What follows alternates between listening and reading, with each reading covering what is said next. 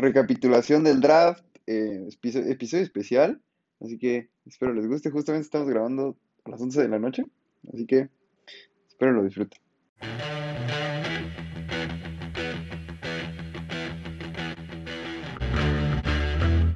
Bueno amigos, estamos aquí, 11 y media de la noche, grabando después del draft, nuestras impresiones. Y tenemos a dos invitados muy, este, pues, que les saben a esto. Primero, alguien que está un poquito enojado. Rómulo, ¿cómo estás? Decepcionado sería la, palabra que describe mejor mis sentimientos, pero bien, siempre, siempre es un gusto hablar de NFL. Siempre, pues hablar de, de la mejor liga del mundo siempre es bueno, ¿no?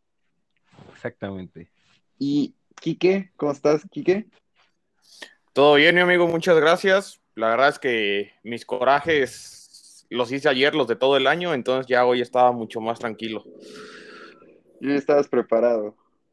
Exactamente, sabía que lo mismo, entonces no pasa nada.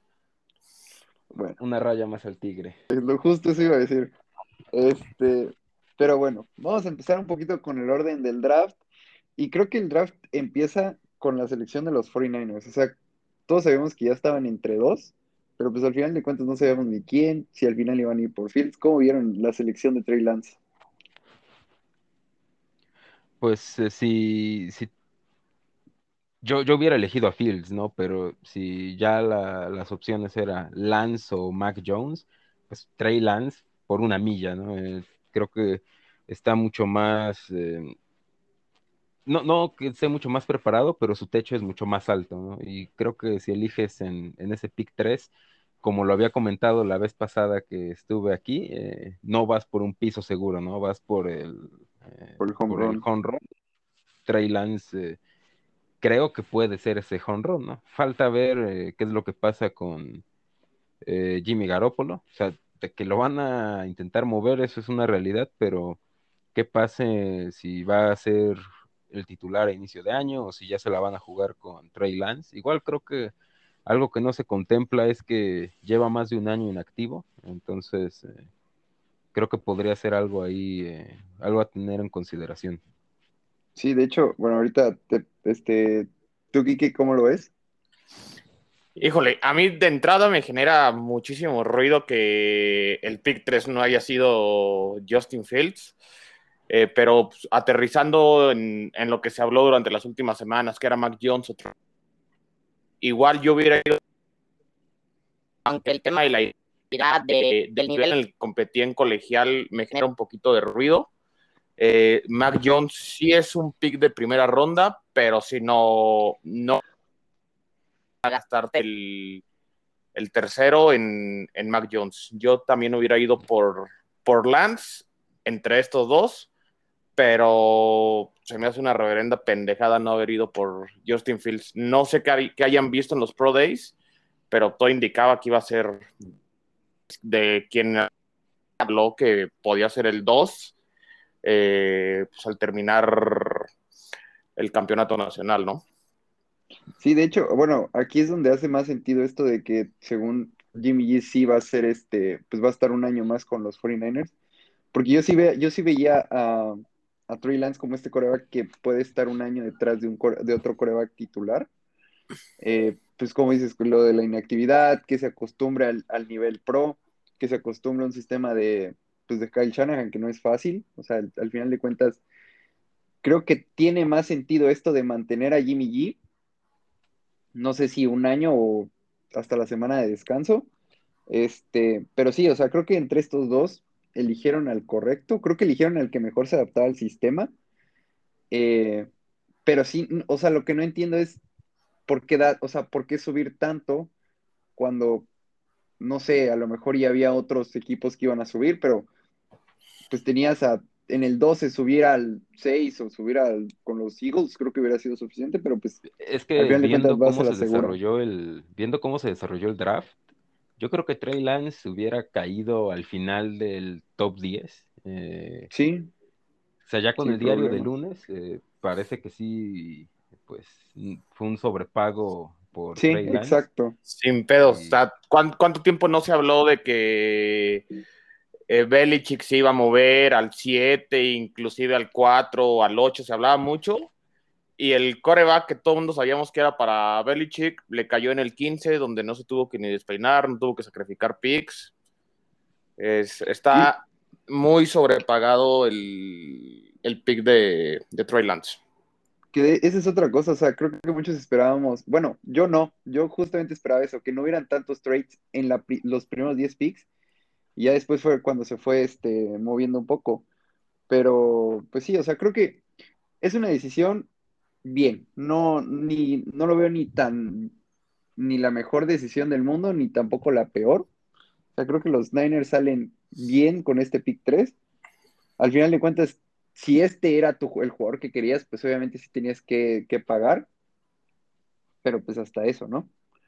Y bueno, de aquí vamos a que aquí nuestro amigo Kike, como es aficionado a los Broncos, ¿qué opinas del pick de sorteo? O sea, creo que al principio de la agencia libre todos teníamos, a, por ejemplo, había muchos mocks con Farley en los Broncos, pero pues llegan jugadores que cubren esa posición, que arman una buena secundaria, eh, se renuevan, se renueva así.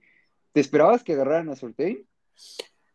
Exacto, al, inicio de la agencia libre, todo mundo sabíamos que Broncos iba a ir por, por un corner, que era como la, urgencia más grande que teníamos en, defensa.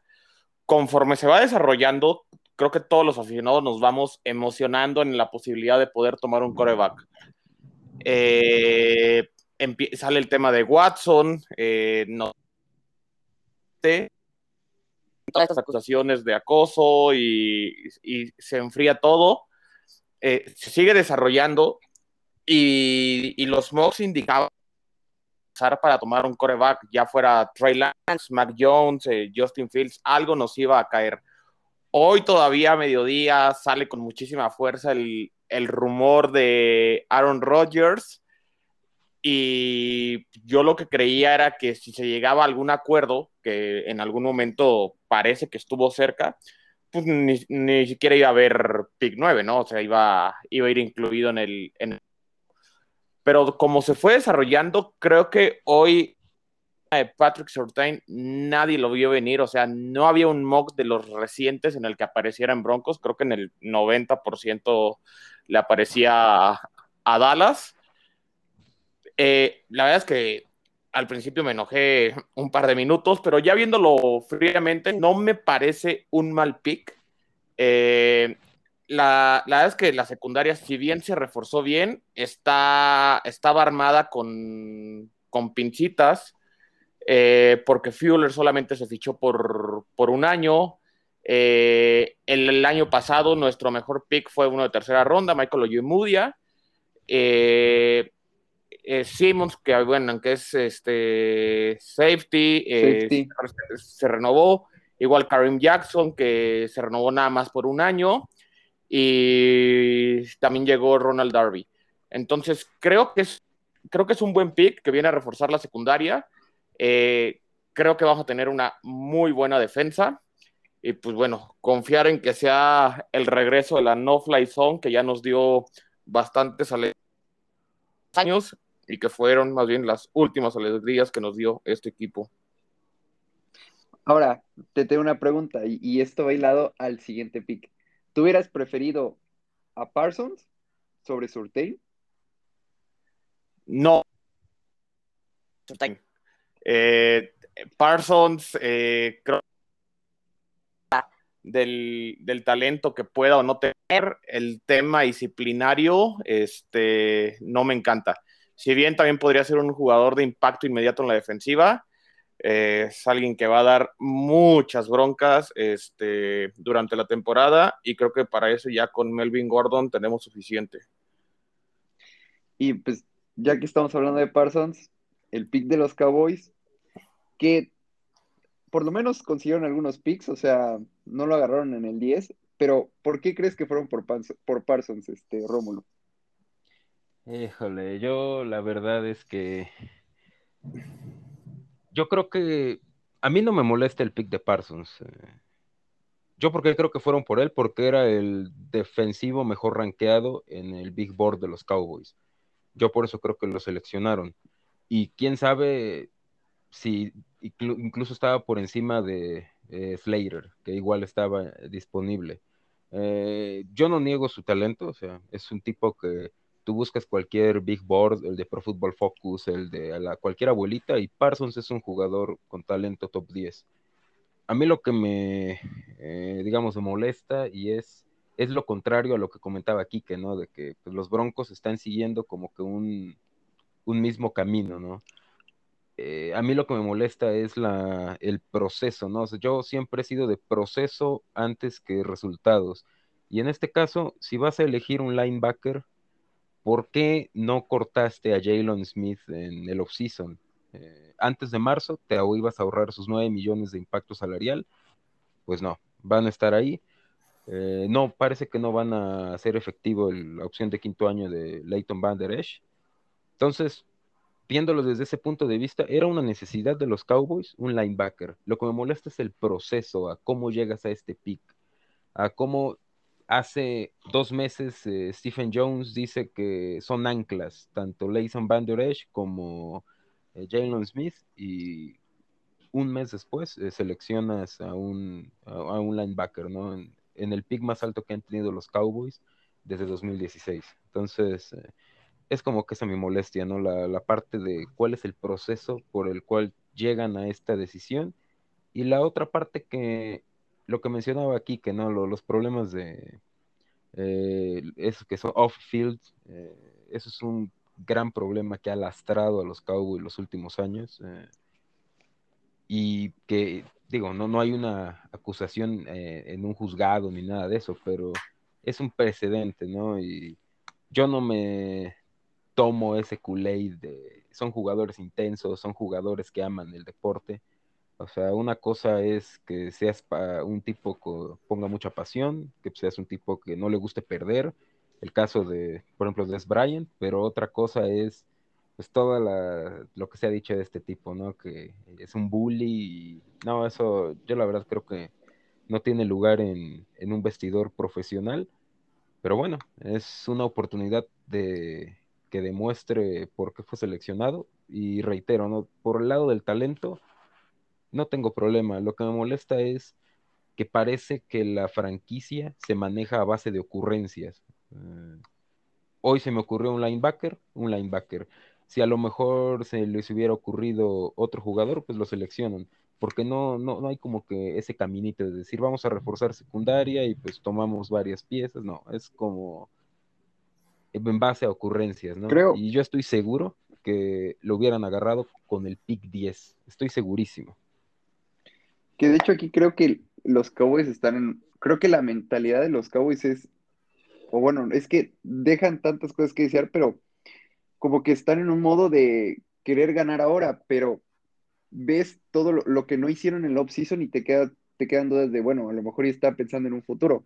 Porque el linebacker, pues, no es un pick que tú digas, bueno, vamos a, como dices, vamos a reforzar una zona o vamos a acumular picks o lo que sea. O sea, pero no hay, como dices, un, un, este, un camino para seguir para poder ganar este, pues en un futuro, porque ahorita, es, este siguiente año no vas a ganar, o sea, hay muchos equipos que, sobre todo en la nacional, se están armando bien, este, en la americana tienes a los Chiefs, a los Bills, etcétera. Mm, si no vas a ganar ahora, por lo menos haz un proyecto de aquí a dos años en el cual puedas tener un equipo bien armado, pero pues si vas, como dices, agarrando de, pues a lo mejor y ahorita este linebacker pues me gustó, aunque ya tengo este, le estoy pagando más a otro, pues no tiene, bueno, yo no le veo sentido. Y creo que tú me dijiste que lo hubieran agarrado aún con los, con los corners. ¿Tú lo crees o crees que sí fue una situación de, pues es el mejor defensivo disponible ahorita?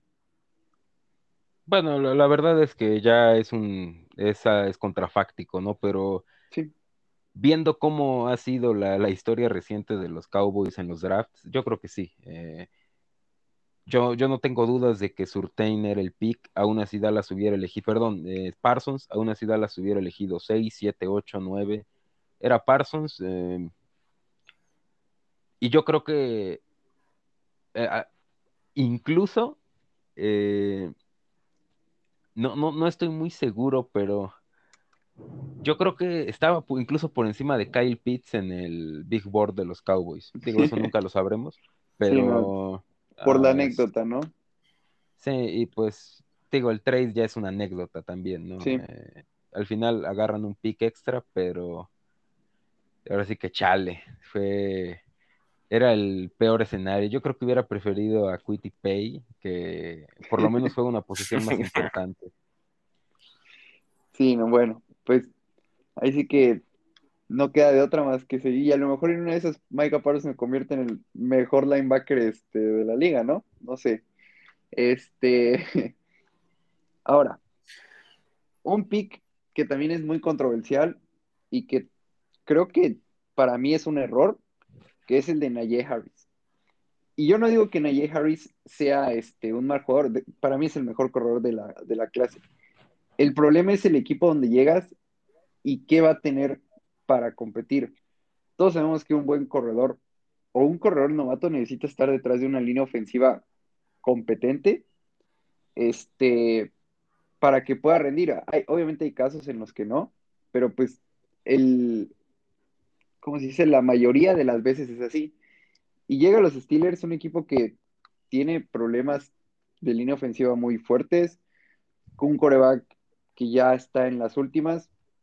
¿Qué, hubieran hecho ustedes con este pick y si creen que el pick de Naya Harris es correcto? yo, yo no hubiera ido por él. Eh, creo que acordamos en que se tenía que reforzar la línea, no son el único, el único equipo que mal en ese aspecto. Eh, también, pues, al, a final de sabíamos si el Big Ben iba a regresar, entonces creo yo que o trataba de reforzar la línea o empezaba instituto para tomando en, cuenta el, el, talento que había en esta en cuanto a corebacks.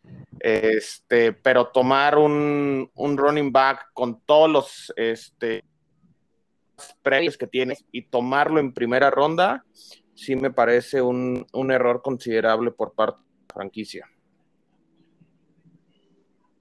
Rómulo. Fíjate que yo aquí creo es como que el pick populista, ¿no? del draft. Eh, te, eliminan los Browns, hay una, pues, un intento de comeback eh, que pues por un momento parecía posible. Y por cómo se dio el partido, eh, se acrecentó más aparte lo que había sido la temporada, eh, esa supuesta necesidad de un running back. Y yo no estoy en desacuerdo. Yo creo que los Steelers necesitaban un running back. Eh, se vio que James Conner no era una eh, alternativa viable. El problema es que un running back, tú puedes encontrar un running back titular en la sexta ronda, en la séptima ronda. Y un equipo que tiene tantos huecos como los Steelers, eh, perdieron jugadores importantes, que, jugadores digamos que en cierto modo se beneficiaron de jugar al lado de jugadores más talentosos, eh, podría decir Bob Dupree, pero son vacíos que te van a quedar, ¿no? Y en lugar de llenarlos con un jugador de talento top en primera ronda, pues te estás yendo por el pick populista, ¿no? El que va a emocionar a la, a la afición, el que aparentemente es para ayudar al Big Ben, pero yo estoy seguro que él no está emocionado el día de hoy. Él hubiera preferido línea ofensiva o incluso un receptor. Y bueno, eh, Harris es un muy buen corredor. Eh, creo que está en la edad correcta para llegar al NFL. Puede ser una posición luego complicada para eh, un running back que sea muy joven, sobre todo por Harris ya está, digamos, en su prime, ¿no? Entonces, es un es un buen jugador, pero híjole, yo no estoy de acuerdo con ese, con ese pick. Sobre todo porque no los acerca a, Kansas, no los acerca a Baltimore. Ni a los Bills. Sí, ni a los Bills. Pero sí, yo,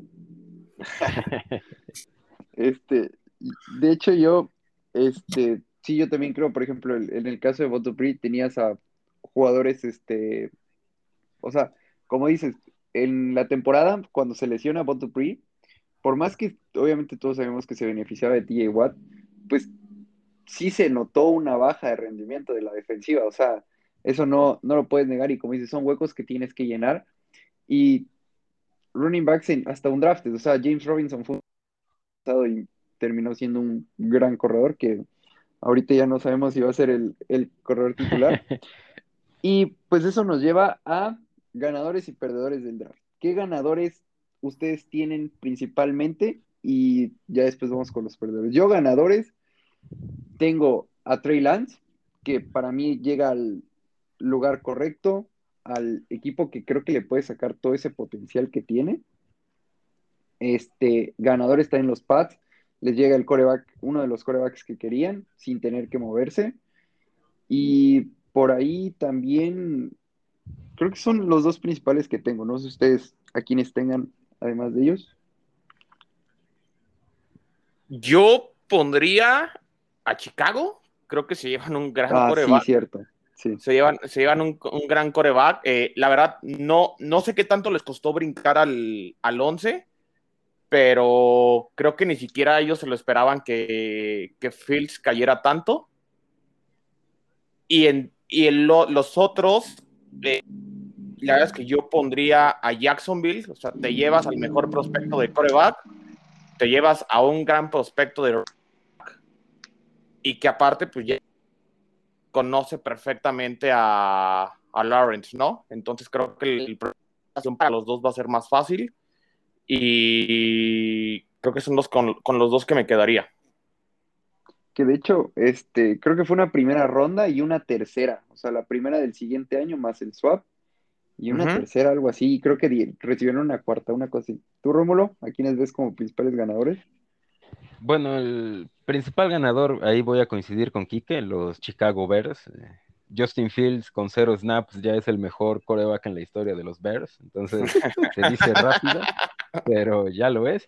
Y en cuanto a otro, otro que me parece es un, es un ganador, eh, es así como el ganador eh, ahí por abajito del agua, son los Chargers, ¿no? Se llevan a Slater, Slater que se fue inflando su stock, parecía que no iba a estar disponible más allá del 8 y les cae en el 13, ¿no? Y como también mencionaba lo de los Patriotas, ¿no? En un escenario ideal no te tienes que mover, no te tienes que echar para atrás, te llega el jugador que tú quieres y lo más importante es un jugador que va a, tener un impacto desde el día 1 y es un ancla, ¿no? Para los próximos 10 años igual los Vikings, los Vikings con Doriso, o sea, Doriso todos los teníamos como mínimo top 15 y se me echan para atrás, todos sabemos de su necesidad de offensive line, consiguen picks y encima les queda un prospecto que creo que no teníamos ni siquiera que les caía en el 14, o sea, creo que de, los Chargers no pasaba.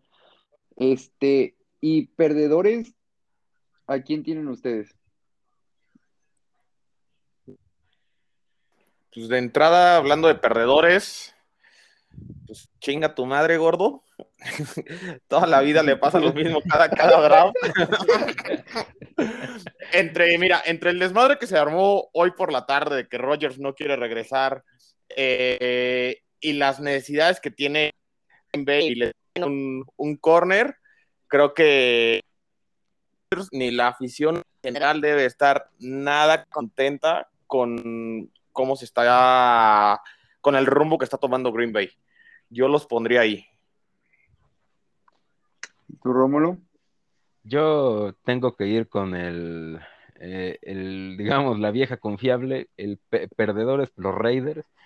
O sea, esos, o sea, no, se cansan de perder ni en el campo, ni en el draft, en todos lados, El, Rich de la primera ronda, como siempre, tenían que ser los Raiders. Eh, y otro que me parece igual es un perdedor importante. Otra vez los Saints vuelven a, hacer lo mismo.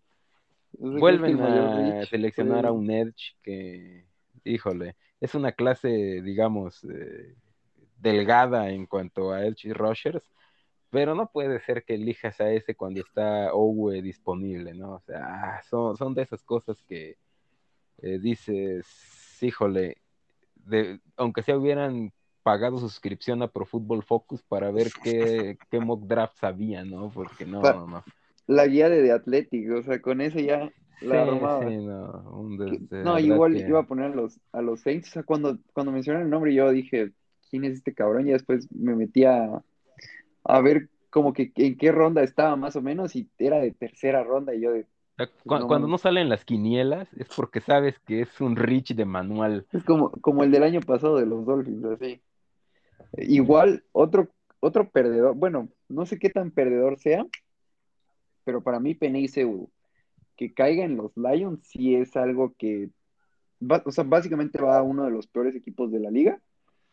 Eh, no tenía la opción de los Bengals, tenía la opción de los Dolphins, hasta de los Falcons, no sé, o que algún equipo subiera y caer en los Lions, como que sí es, sí es algo, pues fue el peor de los casos para, para el pobre Penei. Fíjate que eh, eh, otra, un, un perdedor que para mí fue, pues ellos aventaron solitos al agua, son los Eagles, ¿no? Eh, Sí. es, es un tema como que muy complicado, muy espinoso el de Devonta Smith, ¿no? Si va a ser el próximo gran boss de la NFL o si va a ser un gran jugador.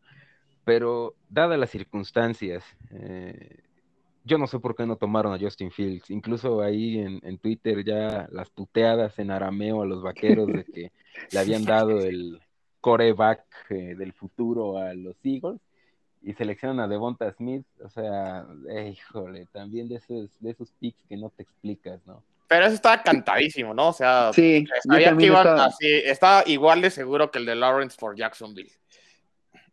sí, o sea, yo también estaba muy seguro de que iban a ir por este Devonta, o sea, sobre todo cuando saltan a los Giants, porque yo tenía muy claro que los Giants iban a ir por este, por Smith, pero si, si lo saltaron dije va a ser porque van a ir por Devonta.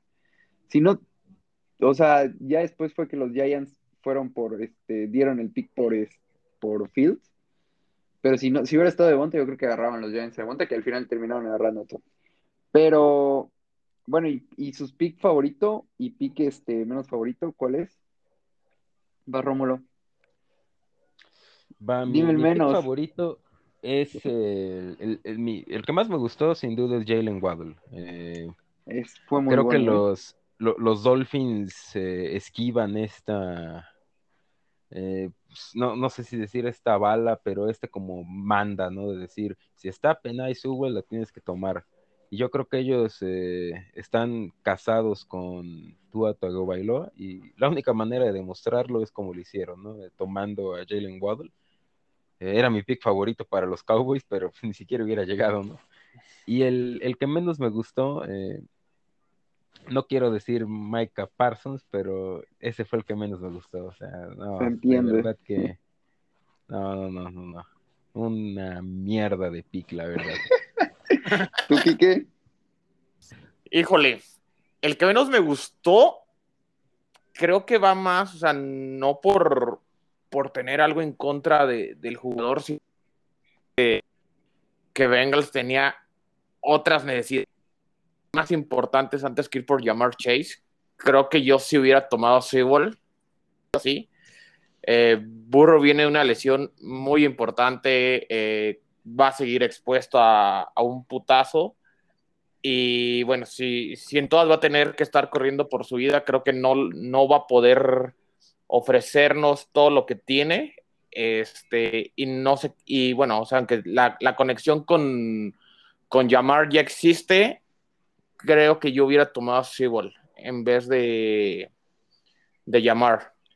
De hecho, yo con ese pick, lo, o sea, tengo muchas dudas, pero lo voy a poder ver hasta el final del draft, porque si ahorita la, la neta los Bengals les salió muy bien porque no salieron muchos este, lineros ofensivos. O sea, yo la verdad creí que se iban a ir muchos más y todavía tienes un Teven Jenkins en el, en el draft board. Así que si en una de esas les llega a caer un Jenkins, creo que el pick de Chase es, creo que es el adecuado, porque estás yendo por el, por el home run y encima vas a poder proteger a Burrow con un, a lo mejor y no es un Penny Sewell, pero sí es un este, offensive tackle competente y encima en la segunda ronda. Oye, otro, sí. que, otro que no me gustó fue el de Slater en Chargers, eh, pues porque eso representa un pedo para los Broncos, ¿no? Le están armando una muy buena ofensiva a, Herbert. ofensiva a Herbert, eh, aparte, ¿no? Que competir con Mahomes. Y bueno, ya, si no, de los Raiders es para que nos dediquemos a otra cosa. Sí, los Raiders tienen todo para ser el, el próximo cuarto lugar. Yo, mi favorito, creo que, no sé, es que a mí me encanta el jugador JC Horn a los Panthers. Creo que en esa defensiva joven, creo que puede dar un salto muy grande con, ya tienes un Jeremy Chin, ya tienes muchos jugadores buenos. Y creo que JC Horn puede llegar a ser esta pieza en la secundaria que les faltan. Es uno de los que más me gustó. Otro Kyle Pitts a los, a los Falcons. Yo la verdad no sabía si los Falcons iban a hacer el trade down. Pero si tenías a Kyle Pitts, tenías que agarrarlo. Y de los, mi menos favorito habrá sido, no sé, se me ocurre el de, el de los Saints, porque la verdad no se me, aunque los Saints como me cagan, pues no, no es un problema. O el de los putos box que siguen armándose a la defensiva. O sea, ya no sé quién más quieren haber agarrado un, un kicker o algo así en esa ronda. Pero bueno. Fíjate, otro que igual a mí me parece que es un, es un gran pick, sobre todo eh, porque a mí me gusta mucho el jugador, es Bateman, ¿no? A, a Baltimore. Ah, sí. Creo que igual lo, lo que, o sea, si tú tienes un compromiso con tu coreback, eh, o sea, se, se, tiene que demostrar con hechos, ¿no? No nada más de pico, de decir, es nuestro coreback y entonces eh, es un, creo que es un fit muy bueno a, en los eh, en los en los Ravens y pues ese igual estuvo estuvo bastante bien.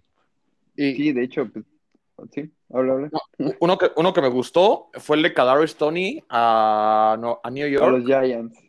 Sí, creo que el hecho de estar trabajando ahí con, con Goladay le, le va a beneficiar mucho.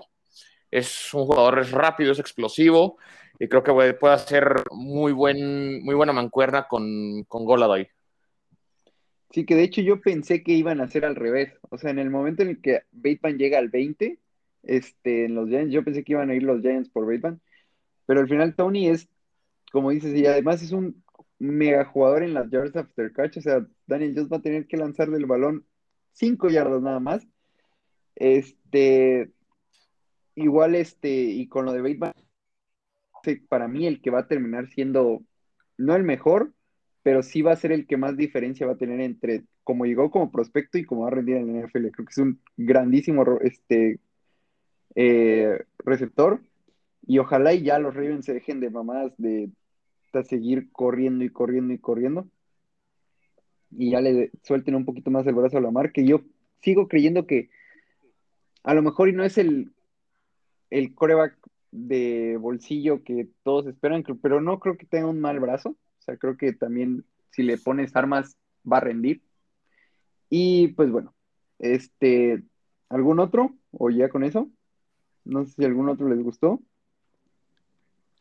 Bueno, yo, no, yo ahí sí tengo que agregar. A mí me gustó mucho el de los Broncos con Patrick Surtain, eh, sobre todo porque o, obedece a, a, una realidad que tienes a Patrick Mahomes en tu división, que tienes... Sí. Se te cortó, creo. Hola. Ya por fin le dio la embolia. Yo creo que sí, ya. Terminó Pero bueno, sí, o sea, como lo decía este Rómulo, que tienes que, eh, pues al final de cuentas tienes que buscar ganar tu división y si tienes a Herbert en, en la división y a Mahomes también y estos equipos están mega armando, pues sí tienes que, que armarte en el lado contrario, ¿sabes? O sea, y de hecho ya los Broncos le dieron una gran batalla a los, a los Chiefs de temporada. O sea, si no me equivoco, lo dejaron en, en bien poquitos puntos, pues ya tienes que culminar la obra, ¿no? Sí. Pero bueno. Los Broncos va por Del el hecho otro de que lado. si, si- si bien tenemos una gran, una gran defensiva, de nada sirve si tiene que estar 35 minutos en el campo, porque la ofensiva son tres, tres y fuera en todas. Eh, pero bueno, pues esperemos que, que Locke esta temporada levante, porque si no, creo que va a ser su última temporada en la NFL. Sí, bueno. Ojalá llegue Aaron Rodgers, ¿no? Quítenoslo de la, de la conferencia y llévenselo para allá. Pero bueno. Este, ¿algún prospecto de segundo día que a ti te guste? Por ahí que, que te interese. Que digas, este puede caer en mi equipo muy bien. Híjole, pues mira, de entrada creo que fue una sorpresa que Ugusu haya, se haya caído. Y Es- Oyulari también agregaría. O sea, creo que a los dos los tenía como que en el mismo tire y los dos cayeron completamente. Sí, eh, y yo creo que el safety, eh, Trevor Morrig, eh, también, también mañana va a salir temprano, por así decirlo. Es- Sí, igual, bueno, yo agregaría a Barmore. O sea, Barmore me sorprendió muchísimo que no, no lo agarrara nadie. O sea, creo mucho, o sea, había muchos reportes que decían que iba a salir en el top 20, que en una vez hasta el top 15 y caía y caía y caía. Por ejemplo, me sorprendió mucho que los Saints, que los Packers, que los, hasta los Bucks, o sea, creo que juntarlo ahí con Vita Vea y Andamo con su hubiera sido algo muy, pues, muy interesante, ¿no? Y al final de cuentas se cae la segunda ronda. En una de esas, los Jets, no sé, los, este, yo creo que va a ser un pick de esos tempranitos. Igual, este, Coromoa y, creo que Coromoa, no sé cómo lo veas tú, pero le pegó mucho el caso Isaiah Simmons del año pasado. O sea, que Isaiah Simmons no haya eh, respondido como todos pensábamos que sería. No sé cómo veas, cómo veas ahí. Sí, sí, sí, sí. Eh, creo que nadie más quería como tomar el, el riesgo de, de que no pudiera encajar. Eh, si bien el año pasado de Simon se hablaba maravillas, la verdad es que esta temporada ni jugó y, y su nivel no parece ser el, el que venía proyectando. Otro de los que yo pondría para mañana que, que me es interesante y que incluso me gustaría que Denver tratara de ir por él es Javonte Williams. Eh, a Denver lo veo, lo veo flojito en el tema de running backs. Tenemos a, a Melvin Gordon como el principal, pero de ahí los backups, la verdad es que no hay. Este, entonces, Javonte Williams me, me gustaría. Y también vamos a ver qué tanto caen eh, o, qué, o qué tan rápido se van eh, Elijah Moore y Terrace Marshall. Sí, que de hecho, igual los receptores, creo que al ser una clase tan grande de receptores, como que todos los equipos que a lo mejor y sí tenían como que una de sus principales prioridades al receptor, dijeron, bueno, pues una clase muy, muy, este, muy amplia, van a haber receptores en segunda ronda, van a haber en tercera, y al final de cuentas se fueron cayendo se fueron cayendo, y receptores que yo tenía como de primera ronda, este, no salieron. El Aya Moore se me hace un talentazo, ojalá y, y caiga en algún equipo igual, muy bueno. Igual Teven Jenkins, otro tackle que yo tenía saliendo en la primera ronda, me sorprendió. Y, y ya más, un poquito ahí, este, Asante Samuel. también, Samuel es mi esquinero favorito del draft. Yo la verdad espero en Dios que arreglen su cagadero de hoy y mañana suban al inicio de la segunda ronda a tomar a Santi Samuel porque, eh, ah, hijo de la chingada, pero tienen que salir con algo. O sea, no, las, las necesidades de los Cowboys eran cornerback, tackle defensivo y safety y seguimos igual. Entonces, eh, a mí me encantaría Sante Samuel. eh, igual por ahí otro, otro nombre que a mí me, me gusta es eh, este, el Edge Rusher, Oyulari. Creo que, sí. creo que incluso hubo un momento en hace un par de meses que se hablaba de que era el segundo Edge de la clase, pero pues su stock se fue cayendo. Creo que es, es un se- sería un muy buen pick de, de segunda ronda. Y bueno, esos, digamos, son como de segunda, pero a mí la tercera, un, un jugador que me llama mucho la atención en donde termina es a Mario Rodgers. Sí, el- Eh, ese creo que se- va a ser un robo. Yo creo que tiene un talento de segunda ronda, está pronosticado a salir en la tercera, y yo, yo quiero ver en dónde acaba Mario Rodgers. eh, que espero que no, no terminen, no sé, en, en algún equipo que, que no me caiga muy bien, porque es un güey que me la Bahía Verde. No, ma- este, de Rodgers a Rodgers, ¿no? Sí, no. Igual, otro que de este ya es de, de creo que es de cuarta pronosticado.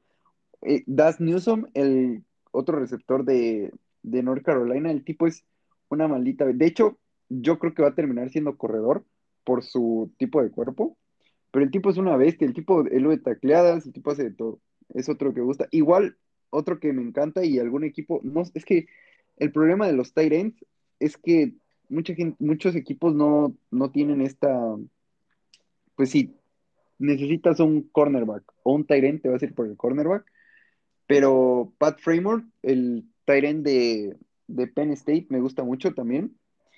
Y por ahí, no sé, como decíamos con, con Quique, los, los que se cayeron un poquito, este, Coromoa, eh, Barmore, Landon Dickerson es otro que creo que le pegó mucho su lesión. De Ben Jenkins. Creo que hay mucho talento en la segunda ronda que puede ser bien aprovechado y que podemos ver a muchos, este, a muchos equipos subir de la, de la misma segunda ronda por un pick de estos que haya caído de la primera, ¿no?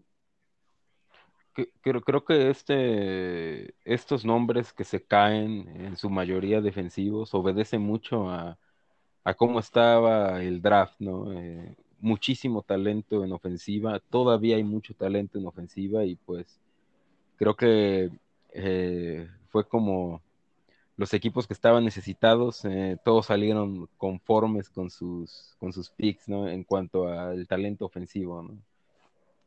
Sí, digo, quitando algunos equipos que creo que sí agarraron talento defensivo que no correspondía a la, al pick.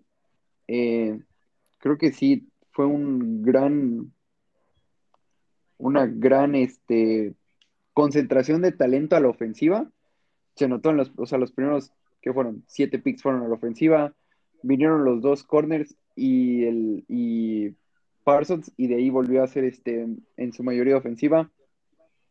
Este, en esta segunda ronda, tercera, ¿creen que ella más, sea más equilibrado, que se siga viendo un mayor talento a la ofensiva?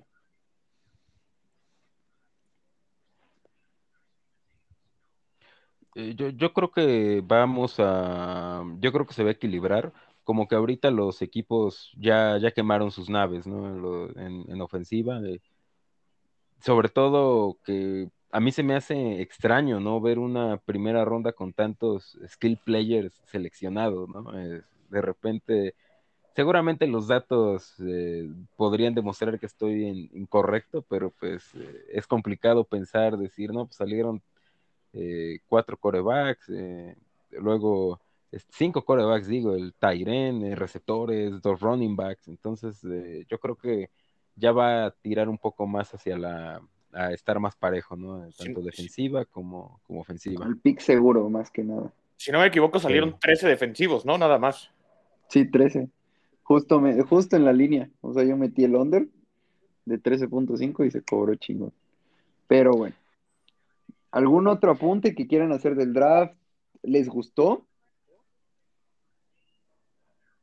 A, ti, ¿qué Fíjate, a mí mi, draft, a mí me gustó mucho el, el draft de la pandemia, eh, porque no tiene como que estas interrupciones inmamables de que viene el fan y ahora el güey que le falta un brazo va a dar el pick y ahora al güey que lo, sean, que lo molieron a palos en Irak va a dar el pick o el cabrón que come dos veces al día, o sea, eso como que lo va haciendo más cansado y pero pues fuera de eso, creo que el draft, bueno, estuvo interesante la, primera ronda. Eh, hubo como que mucho cagadero por un momento, ¿no? Sobre todo cuando empezó el, el trade de los vaqueros. Creo que nadie esperaba que, que hicieran el trade y, eh, o sea, estuvo, estuvo interesante la, la primera ronda, eh, pero yo espero que mañana pues el ritmo aumente, ¿no? Porque si no vamos a estar tres días y no van a terminar. Sí, ¿no? ¿A ti, Kike, te gustó? A mí me gustó, la verdad es que sí, sí extrañaba un poquito el tema de, del público. Eh, coincido en el hecho de que se hace demasiado cansado que esté gente que la verdad es que no nos interesa en lo más mínimo que esté ahí. Eh, pero sí, me gustó. Eh, me gustó que haya sido un draft, ¿cómo decirlo? Tan ofensivo, por así decirlo. Eh, que los primeros tres picks fueron corebacks, eh, se tomaron tight ends, se tomaron wide receivers, me gustó. Entonces, a ver, a ver qué nos depara para mañana, pero sí creo que, se, va, se va a equilibrar nuevamente. Sí, que de hecho mañana, este, mañana seleccionan los equipos ganadores los buenos equipos que no tienen primeras rondas, como los carneros. La neta sí está raro no tener primera ronda porque no, o sea, nada más ves el draft como que para ver qué hacen, porque yo ya sabía que estos güeyes no iban a subir a la primera ronda. Así para pues, disfrutar el, dolor ajeno. El dolor ajeno, sí. Uno el draft. Sí, no, y ya en la segunda ronda, pues la puedes cagar y a nadie le importa, ¿sabes? O sea, lo que importa es la primera ronda. Así que nosotros bajita la mano, seleccionamos a Jalen Ramsey con esas primeras rondas, así que yo estoy conforme. Este, pues bueno, creo que esto sería todo. Eh, ya hasta la siguiente, ya de la segunda ronda y tercera ya es mucho hacer este análisis. La siguiente semana a lo, mejor y podemos hacer uno de para el para el fantasy, no estaría mal, a ver a quién, a quién invitamos. Eh, como los prospectos en cada equipo, que, qué valor pueden tener en el fantasy. Pero pues ya, segunda ronda y tercera ya en Twitter. Este, bueno amigos, algún saludo, menta de madre que quieran enviar. Yo sí un, saludo a, todos mis amigos los gafes y pues los un deseo nada más que el día de mañana al término de la segunda y tercera ronda pues termine con la irreparable defunción del gordo Guzmán luego de que vuelvan a cagar los picks. Eso, eso me daría mucha fuerza para, para afrontar eh, la temporada 2021. Híjole, ojalá el, ojalá el trade de Rogers a Colorado ayude al, infarto del gordo. Son dos cosas que se conectan, ¿sabes? O sea, pueden salir beneficiosos dos. Pero bueno. Este, ¿tú, Kike, alguna ventaja de madre que quieras enviar? Al no, que no se quiso conectar. Ah, pinche vato joto. Y, pero no, igualmente un saludo a, todos los amigos los gafes. Eh, chinga tu madre, naranjas y de paso otra vez el gordo. Y encima el puto ganó la quiniela, güey. O sea, tiene una suerte ese maldito. ah, sí, es cierto. Y chinga tu madre, tú tampoco nunca me avisaron de la quiniela, güey. Te, lo te mandé el link y te valió madre. Hasta el Rómulo se metió. No, mames. Y ese, a que me robara mis pixel naranjas, hijo. Pero bueno. Entonces, este. A ver qué nos depara la segunda ronda. Esperemos que esté buena. Este. Bueno, hasta luego.